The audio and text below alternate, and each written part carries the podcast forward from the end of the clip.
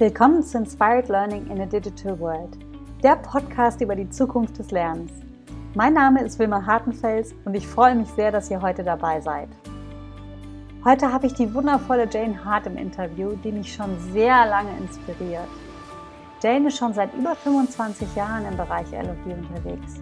Sie führt seit ungefähr 15 Jahren die Top Tools for Learning Umfrage durch, in der sie Personalentwickler und andere Menschen aus dem Lernbereich nach ihren 10 Lieblings-Lerntools befragt. Heraus kommt dann jährlich eine Liste von Top Tools für die Bereiche persönliches Lernen, Workplace Learning und Education. Mit Jane spreche ich darüber, wo sich das Thema Lernen in Unternehmen aktuell hinentwickelt und welche Rolle LD dabei zukünftig spielt. Wir schauen uns dann auch an, ob sich die Lerngewohnheiten in den letzten 15 Jahren verändert haben und wie Lernen in der heutigen Zeit aussehen sollte. Das Interview mit Jane habe ich auf Englisch geführt. Und jetzt viel Spaß beim Zuhören. Hello, Jane. It's a pleasure for me to have you in my interview today in my podcast. Um, I have to say that you have inspired me for quite a long time now. And um, I think I, the first time I came across your name was many years ago, maybe eight years ago, when I started in learning and development. And since then, you have actually accompanied me without knowing during my whole career in learning and development. And every time I told somebody that I'm going to, to have a podcast interview with you, um, they were like, "Oh, really, Jane Hart? That's so cool!" and I'm I'm really excited that we finally made it, um, and that you're here today you are uh, you're an author of, of a really cool book called Modern Workplace Learning. Um, you you have founded the Center for Learning and Performance Technologies. Many many years ago, you have been working in learning and development for more than 20 years. So you are a real professional, and um, I would like to talk to you um, today about what you're doing and yeah, what you're bringing into the world of learning and digital learning. So thank you very much for being here today, Jane. Well, well, thank you very much for inviting me. Yes, I was just trying to remember when we first met face to face. I think it was at a conference. Must have been a good eight years ago, as you said. So yes, it's been a we've we've known each other probably on and off for quite a long time now. Yes, actually, the first time when I really saw you, uh, but it was virtually, was in your course on modern oh, workplace okay. learning, an online course. And then um, actually, um, you were at a conference, I think the LearnTech a couple of years ago, and I saw your name in the program. And I said, Oh, I have to meet her in person because I only saw you virtually. And I came up to you and I said, Jane, I'm Wilma. I went to your course. you were, and you were so nice to pretend that you knew who I was. of course, I knew who you were. I mean, uh, it's nice that in my little workshops that I run, I do get to know people, you know, people's names and people quite well. So yes, it's it was good to see you then. Yeah, yeah, absolutely. And um, yeah, what I would really like to start with is first because um, maybe there are some people who still don't know you. I don't think so, but maybe there are. So tell me a little bit about what your area of expertise is and where your biggest passions lie. Okay, well, um, you've just mentioned that I've been working in the area of learning development for sort of probably more than 20 years. It's probably 25 to 30 years, goodness me. And uh, so I think probably my expertise is, you know, that long, broad, deep experience in working with organizations and understanding their problems, but also helping them think about moving forward and, and, and helping them cross some of the barriers or at least address some of the issues that they have. So um, I guess that's my expertise, just the long term working with organizations. And I get, as I said, it's very broad. You know, it's technology, it's uh, methodologies, it's all kinds of things, really. It's not one sort of very small area, but quite a broad area the, pro- the whole broad area of learning and development, really. And as far as my passion goes, well, I, I think my passion has always been about helping people, you know, as I said, move forward and, and think differently and do different things, not just for the sake of it, but to sort of actually improve what they do and, and really push boundaries and, and try new things. So that's what that's really my passion, helping organizations move forward and make changes and, and, and improve what they do. So that's great. You have been living your passion for 25 years already. I'm really jealous. I hope I will also be able to say that in a couple of years' time. Cool. Um, your LinkedIn profile says that uh, you are helping organizations to modernize their L&D function. What do, or how does a modern L&D function for you look like? Okay, well, that, that's a good question because, you know, when people talk about modernization or particularly of learning development, they, they're really talking about digitization or using technology to automate or, or replicate what they're already doing. But my focus or, on, on the modernization of learning development is help to rethink what they're doing and their role in the organization. So not just digitizing their training project, uh, programs or courses, but thinking much more about how they can enable and support learning much more widely in the organization. So not just training initiatives, but how people are learning for themselves on a daily basis or regular basis and how people are learning from their work.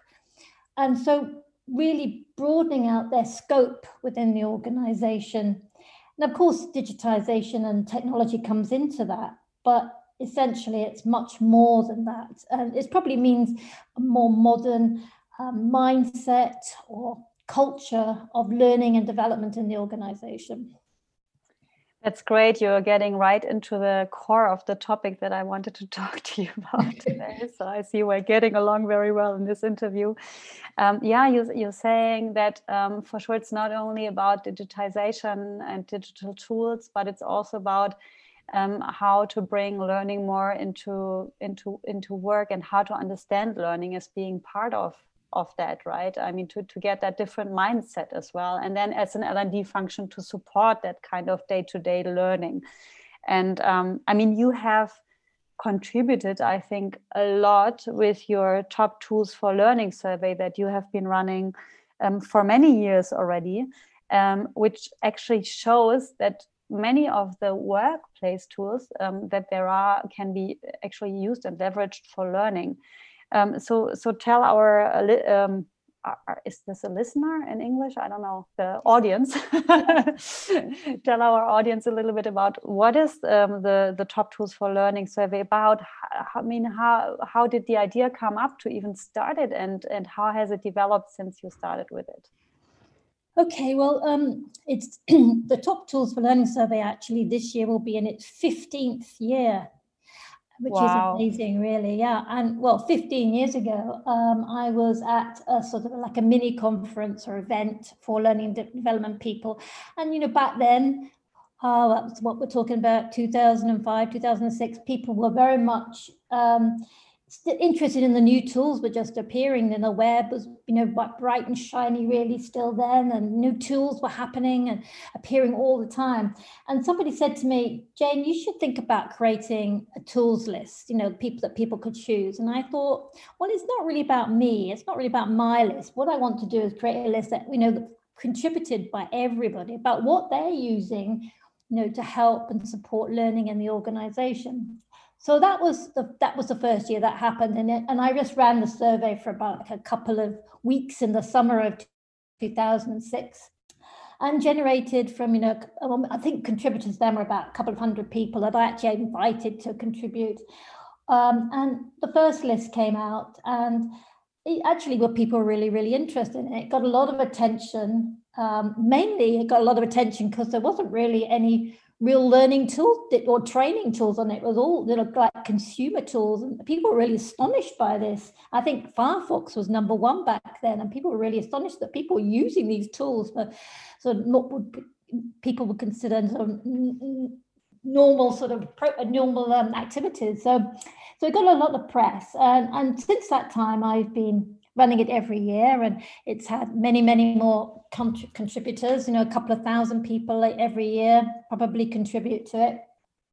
And uh, it's the first year was the top 100 tools but now i do the top 200 tools for learning because so many new tools are appearing and at least i want to give you know some exposure to some of the tools that are not some not the well-known ones But I also decided that in order to show people the context in which these tools are being used was to create three sub lists as well. So there's a top tool, top 100 tools for personal learning, the top 100 tools for workplace learning, and the top 100 tools for education. So people could see how um, these tools were being used in these different areas. And interestingly, um, then it be, became very clear that I could actually see and, and analyze how people were using these tools. And so the top tools for learning now is not just about the tools that people use, that's one aspect to it, but actually it's become a sort of long study in learning behavior, if you like, and approaches to learning and how people are using these tools for do, to do to learn in many, many different ways. And, and that has actually helped me to um, understand, you know, that learning uh, isn't just, you know, well, well, we've always known it's not just about training, but the tools people are using are, are not really primarily for training, but they're learning from their day jobs, from discovering new things on the web, and, and from talking and conversing and interacting with people.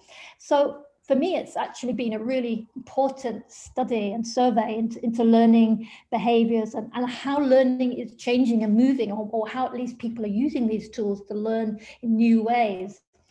So, so that's the top tools for learning survey. And again, uh, it's open again for this year. As I said, 15th year. Last year was after a period of lockdown. So that was really interesting to see uh, what was happening in the world, what tools people were using, and how, in particular, learning development departments were sort of using this new challenge to, to do things differently. So it actually has been for me, and I hopefully lots of other people as well, quite an interesting survey.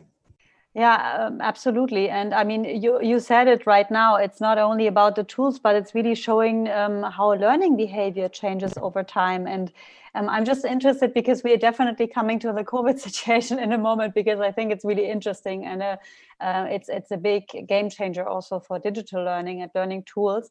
But um, in, in general, like over the last 15 years, what were the, the most important insights for you also concerning learning behavior and how did that change over time? Well, one thing that's always been there, as I just mentioned, is that the tools that people are using are not the sort of traditional training technologies. They are the tools that they use as part of everyday life. So for me, you know, learning it, it for many people is just part of, of doing, of being, and you know, bit just doing their day jobs or just living their lives. So that for an indiv- for an individual, that's for me been a big change, um, or, or, at least insight into how people learn. And as for learning development departments, well, you know, I've you know you can see that the many still very focused on the technologies for for for training particularly but over mm. the last few years we've moved more towards using the use of other tools, perhaps non-dedicated, non-specific um, learning, the traditional learning technologies.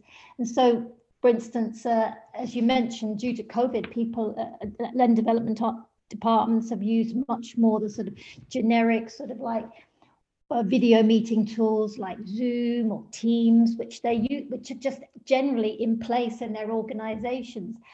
And so they're not specifically going for sort of technical, uh, different technologies, they're reusing the tools um, that they already have in the workplace, which I think is is really really good because it means that now people beginning to see that learning is is part is integrated into the work. And it is the same as work you know and it's very difficult sometimes to differentiate whether you're working or learning. It's, it's almost one and the same thing in many cases. So we are seeing uh, what i've been seeing that the, the technology that um, perhaps the traditional learning and development departments are being using is actually changing too, and they are beginning to use more work-based tools and platforms. Mm. Is it then also um, more maybe the role of the learning and development departments not only to be looking at which tools do we need because as you have said there are already so many tools out there that are also used uh, during regular work but more also to show their employees how to use these tools for the purpose of learning. Because I, I think that's the major topic like not the, the availability of tools that is already there but more to see um, um, how yeah how can i use it to make my learning more effective? Let's let's take one example uh, onenote for example right? Onenote is an excellent tool for learning if you know how to use it. Yeah. Um, and yeah is is that also something that l&d should uh, be engaged with I, mean, I think that's that's one part of it. Yes, I, but I think it becomes within a bigger context of let's use these. Let's let's see what tools can help us make notes, reflect on learning. You know, record um, what we've done, the gems that we've discovered whilst we've been learning, perhaps whilst we've been on the web and so forth. So much more, you know, about the whole process of learning of you know as i say through reflection rather than just on the tool itself. I i really always said that you know you just don't teach the technology in isolation. It's got to be within the con- context of something. So here it's about how how i can use onenote for this example to improve my own um, growth and learning development. So i could be recording something on a daily basis. I could use it as a a work journal or a learning journal to keep to keep record of what I'm doing and sharing the good stuff with my colleagues. So that's for me the more important thing. There's the generic principles which actually could then be applied to any tool. There could be OneNote or Evernote or, or whatever it is, even using Word if you like to do the same sort of things. So I think that's you know that's a, a, new skill i feel like a modern skill a modern learning skill which is it's not about just going on and taking a course if you like or, or going and looking at a resource. It's about actually what have i got out of this? And how is this helping me move forward in terms of my own growth and development? And you know, and in the context of work of a manager and working in they're, they're probably going to want to see what you've been spending your time on and what value you've been getting out of it. So recording the sort of um, what you found and what you can do as a result of that is going to be quite important, I think, in the workplace. It's not about just I've got a piece of paper that says I've been on this course, but I can actually demonstrate that I've actually been on this journey of learning new things, and because of that, I can do I can do new things as well. So I think um, in the bigger picture, then learning and development's role is much more about enabling and supporting individuals to take more responsibility for doing things themselves, um, helping to um, improve their own learning and development in the ways they want to, rather than necessarily, you know, you've got to just go on this one size fits all course that everybody else takes. But what can you individually do to push yourself forward? Um, to achieve perhaps professional goals or even personal goals in the future. Absolutely, and what I what I think what also this this uh, tool survey is is doing very well is with you know by clustering the tools as well to really show that learning is much more than just um, than just consuming content, but it's really about engaging with the content in a certain way and processing it individually and also about sharing it with others about discussing it with others. So that's what i like a lot because it you know it shows the broad range of what learning means and uh, what the different activities are that are part of a really effective learning process. And it, it takes away that kind of focus on the pure consuming of content. Absolutely. That's absolutely right. And i think you know that that uh, that change is is there, uh, but you can probably see it um, through the tools that people are using now. Absolutely. Yeah, and um, I mean, is there something that really stands out if you look back at the last 15 years? Is there a kind of surprising insight or also true where you said, okay, I would have never thought that this would happen? I don't know really. Um, you know, I, I, guess it's in some ways it's confirmed my beliefs and and what I've always thought about learning. Because You know, for me, it's always been a very personal approach, and it's something that you you know you do yourself. It's not something that you can do to somebody. You can give them a bit of content or whatever, a bit of training, but doesn't necessarily mean they're going to learn. So I think it's only confirmed to me that learning is a is a very personal process, and that you know if anyone really is going to improve, they, it's something they really need to either have the motivation to do or the inspiration or the interest to do. So it comes down to the individual at the end of the day. And I think that is really about that's really for me one of the core changes that L&D learning departments need to think about. It's not about just telling people what to do and how to do it. It's about helping them to do much more for themselves. So as I said, probably nothing hugely surprising come out of the the list. Every year there's always a couple of tools that you know pop up as interesting ones, but ultimately I think it's just reinforces the whole my my whole thinking that learning is about is what you do for yourself. Yeah, and I, I mean I think that's a really good point. A learning process is something very individual and I mean there are lots of possibilities out there, lots of content, also lots of different tools that you can use for the learning process. But in the end, it's really a personal choice in what you want to use and how you're mm-hmm. going to use it to make your own individual learning process most effective. And nobody can tell you exactly how to do it. I mean, they can give indication, they can give tips, but in the end of first of all setting your own toolbox to see you know which are the five or seven tools that you know are most effective for for my learning. Yeah. and then also you know how can i use them most effectively so that i also keep learning you know that i make it a continuous process rather than a, a one um, one yeah. shot.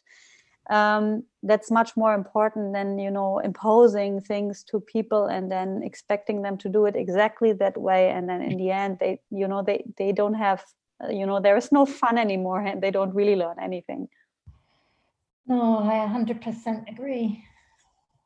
Yeah.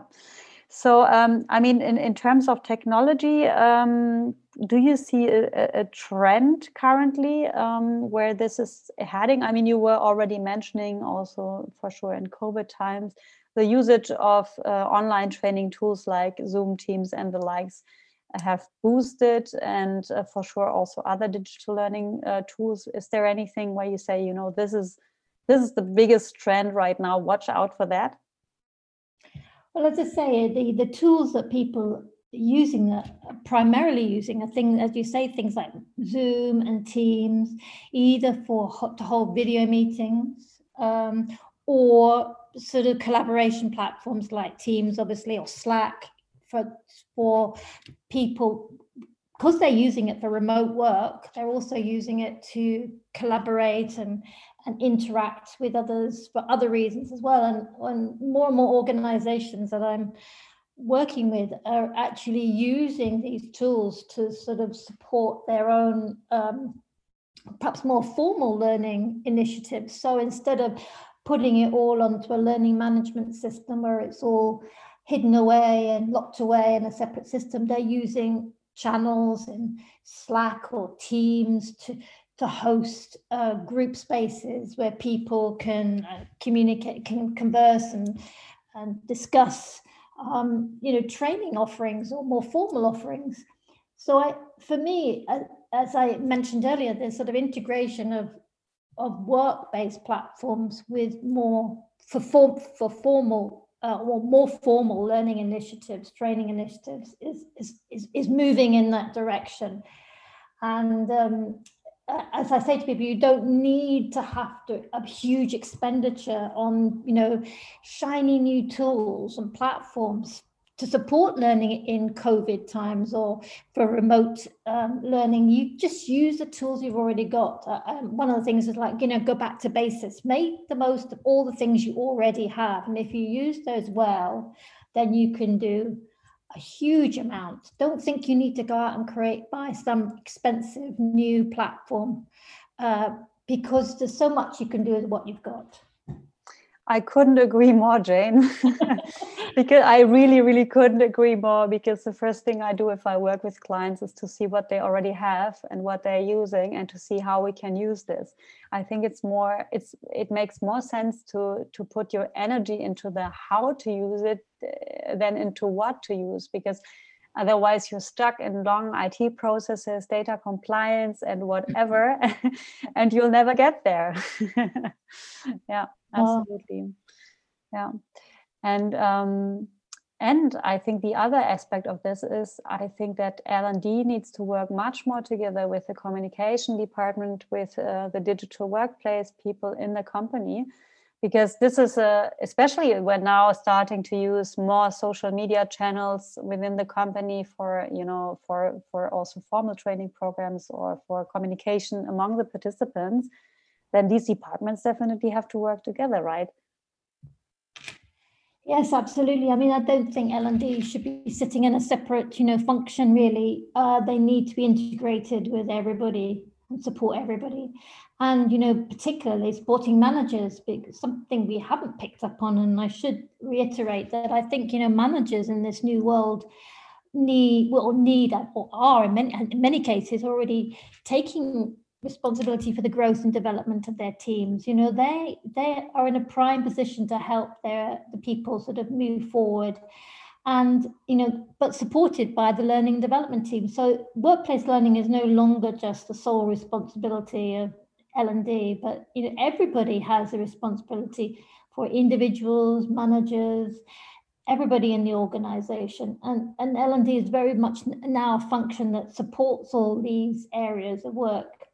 Uh, unfortunately, but some I don't like the idea that, you know, there, there's a little empire is disappearing. But I, I personally believe that, you know, there's so much more value in supporting everybody doing, you know, learning from the daily work or learning for themselves. There's so much, I can see so much more value in that sort of approach. But um, as I say, some of the organizations I'm working with are already appreciate this and, and, and, their teams are well embedded into in the workplace. But um, that, that probably is the future for more and more people, I think, as, as, as we progress in the next few years. Absolutely, because I mean, if learning really has to become a more integral part of the workplace, then the managers play a big role, right? Because they give the freedom during work hours as well to to be engaging in this. And uh, if you're not pulling out people for a certain event or something like that, then it's much more important that they support it, that they coach people, that they give free time. Uh, I mean, there are companies who have an open Friday or half a day on Friday where they actually learn. I actually impl- implemented my own uh, learning Friday, which is only uh-huh. half a Friday, and it also includes creative projects. For example, I'm writing an ebook now, or things like that. You know, because I yeah. this is action learning. I'm a huge fan of action learning. That's actually why I'm I started my own company because it was the best way for me to grow. yeah, but but to really give that that freedom um, to to the employees as well to to grow and develop while working and also to be mm-hmm. taking time for that. Yes, and you know managers sometimes are very wary of it unfortunately. So i've got time to do that you know i've got only got time to sort of manage people. But i think the ones who really understand that you know being, as you say, more of a coach than a boss, really taking time to help people develop, you know, um, finding special projects or stretch assignments, whatever it is that they can do to sort of develop themselves on the job, rather than going off necessarily to a sort of course or something on some subject, but actually give people the opportunity to learn by doing. This is the role that managers should be taking on. And, and I, I don't see it as necessarily extra work it's just you know ex, ex, expanding their role perhaps but you know obviously and there are some managers who do this you know quite naturally. But for those perhaps who find it a little bit more daunting then that's where l&d can play a part in helping them take on these new roles. I don't think it means they need to go off and take on a you know, new management training course or management development course but just have perhaps access to an l&d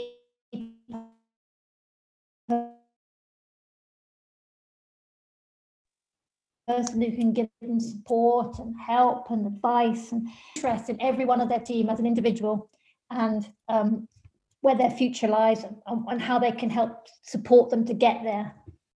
Absolutely, absolutely. And it shouldn't be an expansion of the role, it should be definitely an integral part of that. Yeah. and actually, the most important part yeah. of it. Yeah. yeah. but that's not how uh, most companies see it today. But yeah interesting. Um, just one question concerning uh, your own toolbox because i'm really interested.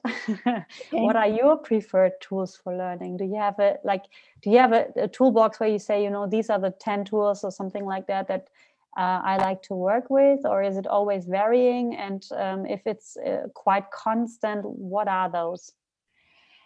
Okay, well, you know, learning for me in my time of life and my sort of uh, role is to be constantly uh, keeping up to date with what's happening in the world outside. That's where my focus of my own learning development is. And so the tools I use are ones that bring me news and resources and ideas and um, experiences of where and what people are doing. So the things that I use on a daily basis um, throughout the day, not in any necessarily any specific time, but just throughout the day when I've got a few minutes here and there, things like Twitter, where I, you know, I um, connect or follow people and, and, and organizations that bring me interesting stuff. I mean, I don't read everything, of course. I just read uh, some of the, uh, skim through uh, the tweets and see what's come in. That's one way. The other way uh, is I use Feedly in order to subscribe to blogs and websites.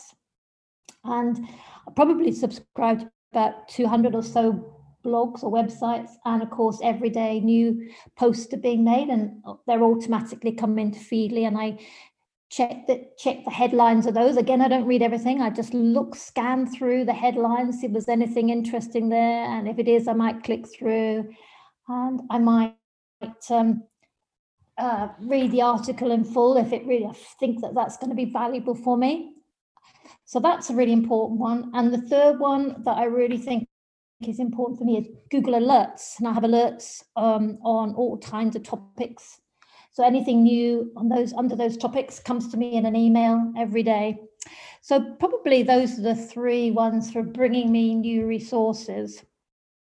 And then of course the tools for like interacting with people like Zoom and Teams and so forth and Skype, WhatsApp, those are kind of the tools for, you know, if I need to have sort of more longer sort of conversations or discussions or meetings with people. So I think they're probably the key ones. And I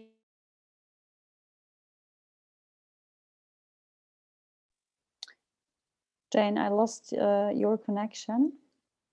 Let's see whether you're coming back.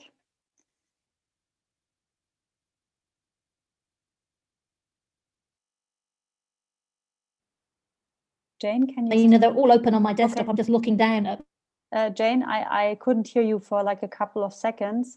Maybe you can just repeat what you said um, um, after. Can you hear me now? My toolbar on my Mac to see what I've got in there.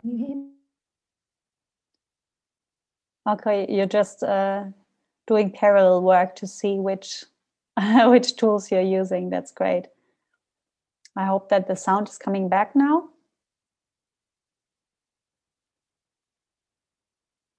Okay, I can. Can you hear me? Yeah, now I can hear you again.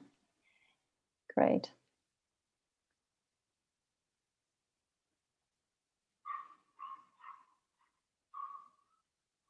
Jane? Hello? Can't hear you anymore. Okay, so I mentioned Twitter. Yeah, now I can hear you again. Go ahead. Oh dear. Okay.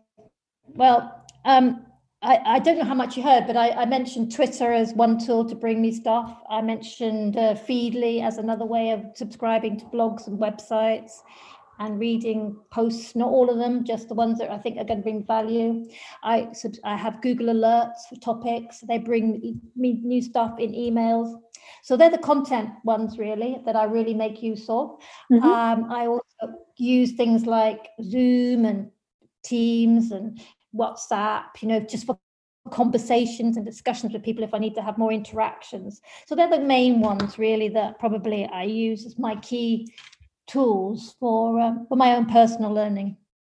Do you use any learning platforms? Do you have a, per, I mean, uh, learning platforms in the sense of learning content platforms like LinkedIn Learning? Do you have a favorite one there? No, I don't. I don't use those because the reason is that the stuff I'm interested in is a stuff that's not really being talked about or not being written about. You know, I'm on the bleeding edge, and you know, the courses and stuff probably you know? Yeah absolutely. Behind behind me I, I have to say. So but and there's never been a really a need for me to sort of like learn anything significant over a sort of or study anything anything significant. If i if i'm having trouble with something like you know i, I use excel or something i'm problems something i'll just look up a youtube video or something. So it's sort of very um, ad hoc learning for me if it it's more sort of performance based but so courses, I don't really take any courses. I'm I'm afraid to say.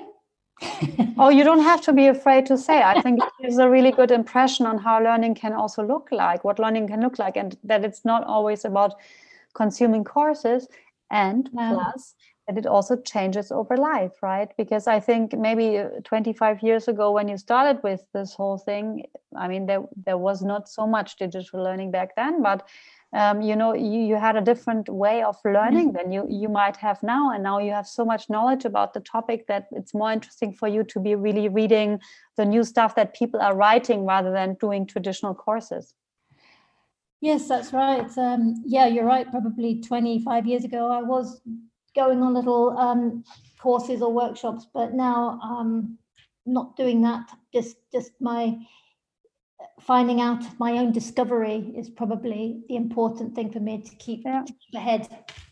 Cool. Do you have a, um, a routine there that um, because you said you mainly read other people's um, uh, things and do you, like do you take a, an hour every day uh, at a certain time to, to do that or is it all over i think that's also something that people are struggling a lot with well i i on my workshops, I recommend that people sort of spend at least 20 to 30 minutes a day on doing something for themselves. And I probably spend a lot more than that, but I don't spend it in one period. I'll, I'll dip in and out over time.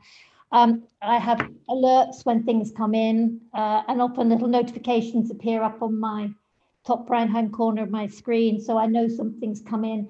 So I might stop and take a look at something um, I might interrupt, unless I'm in really sort of focused on something, I might interrupt what I'm doing to have a quick look at something. So um, that's the way I work best. You know, it's not necessarily the way people, um, what other people should work. I'm not saying recommending necessarily that you know they should do what I do. I think everyone has to find their own pattern for this. It may well be, you know, going and sitting somewhere else with a cup of coffee and reading your your emails or your posts or whatever it is. I mean, that may work for people. For me, I don't do it all in one big chunk. I, as I say, I spread out over the time over the day, and probably by doing that, I'm probably spending an, at least an hour a day on reading bits and pieces. Mm. Um, the first thing I do in the morning when I wake up is emails and Twitter. And then uh, during the day, I'll probably look at some of the more significant posts on Feedly and have any conversations or whatever. So that that's just my way of working, and and uh, I feel quite for me, I feel very comfortable with that. Mm, yeah. I have to say, I always try to take that kind of uh, 30 minutes really to, to focus on it and then to, you know, switch it off to be more like focused and concentrated. But it also doesn't always work. I think it's something that um, yeah where you where you need some some discipline as well to to be doing that and yeah. Yeah and, and the other thing i people say to me oh if i did that i'd end up with loads of stuff in my inboxes or whatever and i say well you know the next day if i haven't been able to make my way through the the, the, the, feeds or the posts or the emails i just delete them. Well perhaps not emails so much but delete them. Because you know that's the ultimate sanction you just get rid of everything and then you start again fresh for the new day. If you if you've got hundreds of things piling up behind you, you get very overwhelmed by it all. So it's very important to stay on top of it all. And you know, just pressing the delete button is very therapeutic. You know, I think that's an excellent tip to say, you know, you you just you just learn just in time the day when it comes up and if it's gone then it's gone because that's the worst thing that you're opening like 20 tabs on your internet browser and then you can never make it through and it's yeah. piling up yeah and, and it's yeah I was just going to say, if it's really important, it'll come back in some exactly. other way. exactly. Just trust. Trust the universe that it always comes back to you if it's important. Yeah. Um, one question uh, concerning uh, your your plans for the future. Um, it you know you can answer concerning the the top tools for learning um, um initiative, or also in general. Like, uh, what is your your vision for the future of your business? Like, is is there something special that you're working on right now, or you say you know, I think it's really cool, and I will do that the next fifteen years. Do you have any plans? Um, I probably won't be around in the next 15 years doing this because I hope so, Jane. I'll, be quite, I'll, be getting quite, old then, I think. Um, you know, my plan is just take it step by step. I'm continuously updating my resources. I'm continuously moving my own thinking on and sharing what I do. And I think that's really probably what I'll continue to do for the foreseeable future. No big grand plans, but just move things on, just keep, keep ahead of the game, watch what's going on, work out what I think is the good stuff, share it and help other people, you know, perhaps not having to go through all the pain of, you know, filtering out all the other stuff and, you know, offering to the people who subscribe to my website just to sort of a, a, way through it all and perhaps you know help them themselves move themselves on and their businesses on. Yeah. You know i i really like that attitude and uh, i have to say that i think it's also the only way how we can um, deal with this complex world. It's really taking it step by step and um, you know moving moving smoothly along the way and seeing what comes up and what doesn't and not sticking too much to visions or plans because they are just not going to happen in 99% of the cases and i think that's why it's really important to stay flexible and uh, yeah. to just focus on the now and then go, taking it from always one step further Yes, that's right. I mean, I don't think people can make plans really. I mean, all these five year plans or 10 year plans, I don't think they can be disrupted in a moment, as we know from uh, the last year of you know, the coronavirus problems. So I think you just have to take it step by step and, and you, be adaptable, you know, adaptive, be flexible, as you say, be able to adapt, be, be able, resilient to everything that comes your way and be able to sort of move in another direction. And mm. you know, hmm. if you have to do that, it's not a big, it's not a bad thing. People think if their plans are, you know, up upset, that's that's a huge shock. But you, you've just got to be able to sort of move off and do something else. You know what? The good thing is, if you don't have a plan, it can be upset. yes. yeah, absolutely.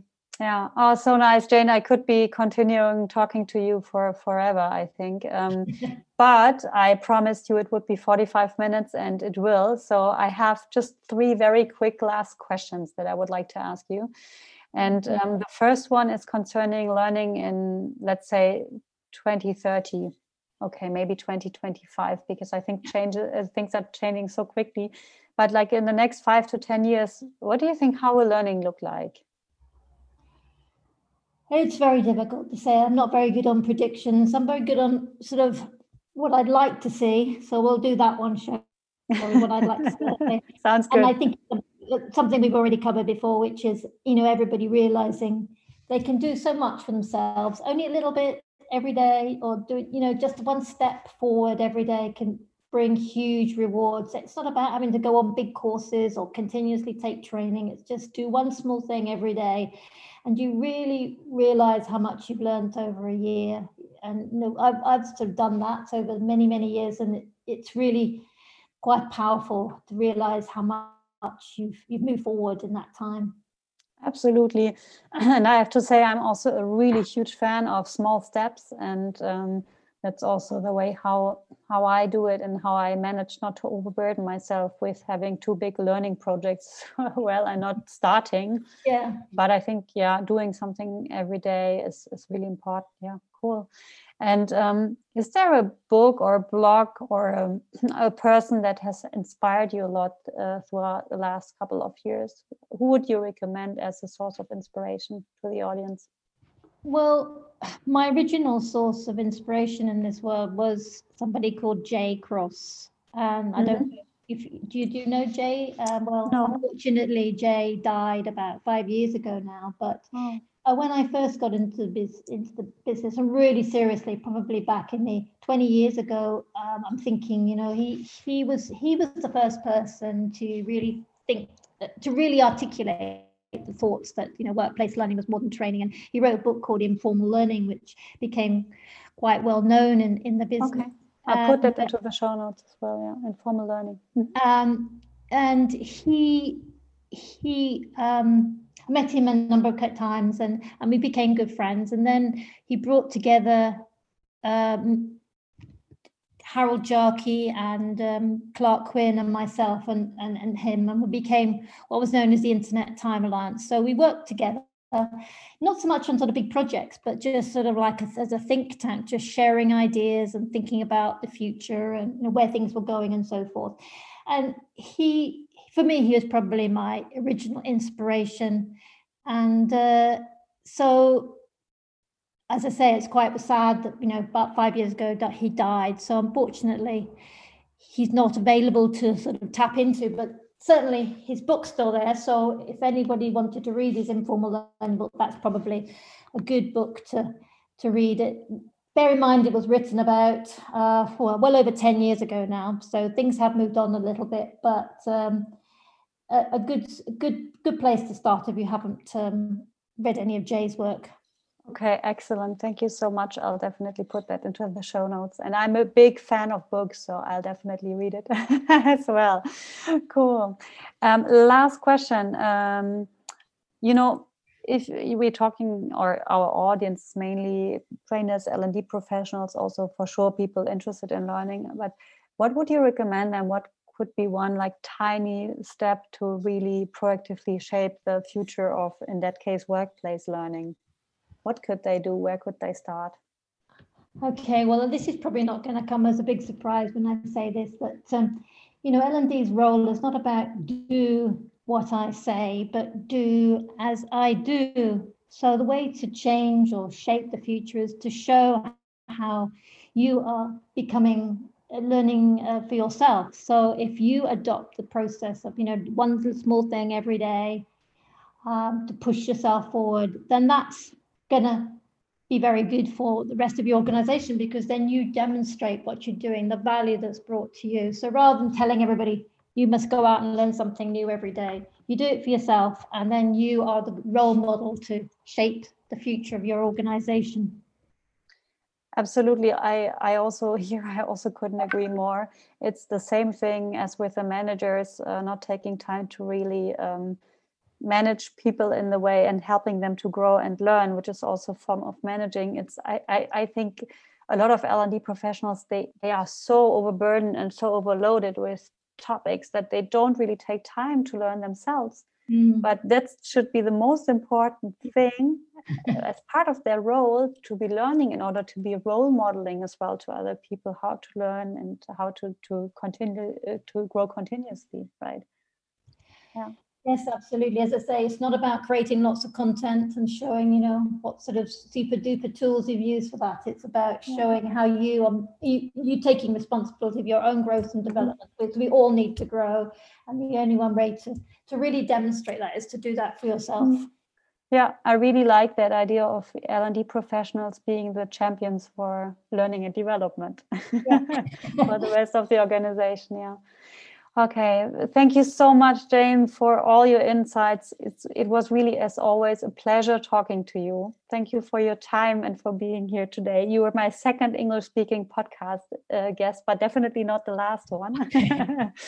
um, but I, am sure there will be a, lots of, in the audience as well who, who could uh, follow the interview very well. And um, yeah, I'm really looking forward to seeing you at. Um, the LEARNTEC because we have a, a, joint project and, and getting together to the LEARNTEC and uh, bringing hopefully some inspiration to the people, right? In June, I think it is.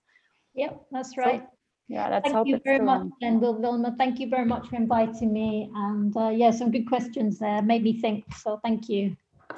Thank you very much, Jane. Wenn euch dieser Podcast gefallen hat, dann freue ich mich sehr, wenn ihr ihn mit anderen Gestaltern der Zukunft des Lernens teilt und mir eine Bewertung auf iTunes hinterlasst. Ich freue mich natürlich auch sehr über jegliche Kommentare zum Podcast und auch Anregungen für noch weitere Interviews.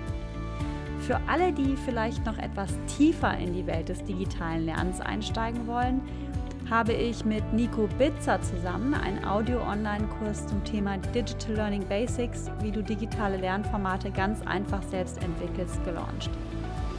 Hier lernst du als Trainer, Coach oder Personalentwickler Grundlagen zum digitalen Lernen und bekommst auch noch ganz konkrete Tipps zu unterschiedlichen Lernformaten. Der Kurs besteht aus ca. 30 Audio-Tracks, Audiozusammenfassungen, Checklisten und noch weiteren Materialien. Den Link dazu findest du natürlich auch in den Show Notes. In einem Monat hören wir uns dann wieder bei der nächsten Folge von Inspired Learning in a Digital World. Vielen Dank fürs Zuhören. Bis dahin wünsche ich euch eine tolle und inspirierende Zeit.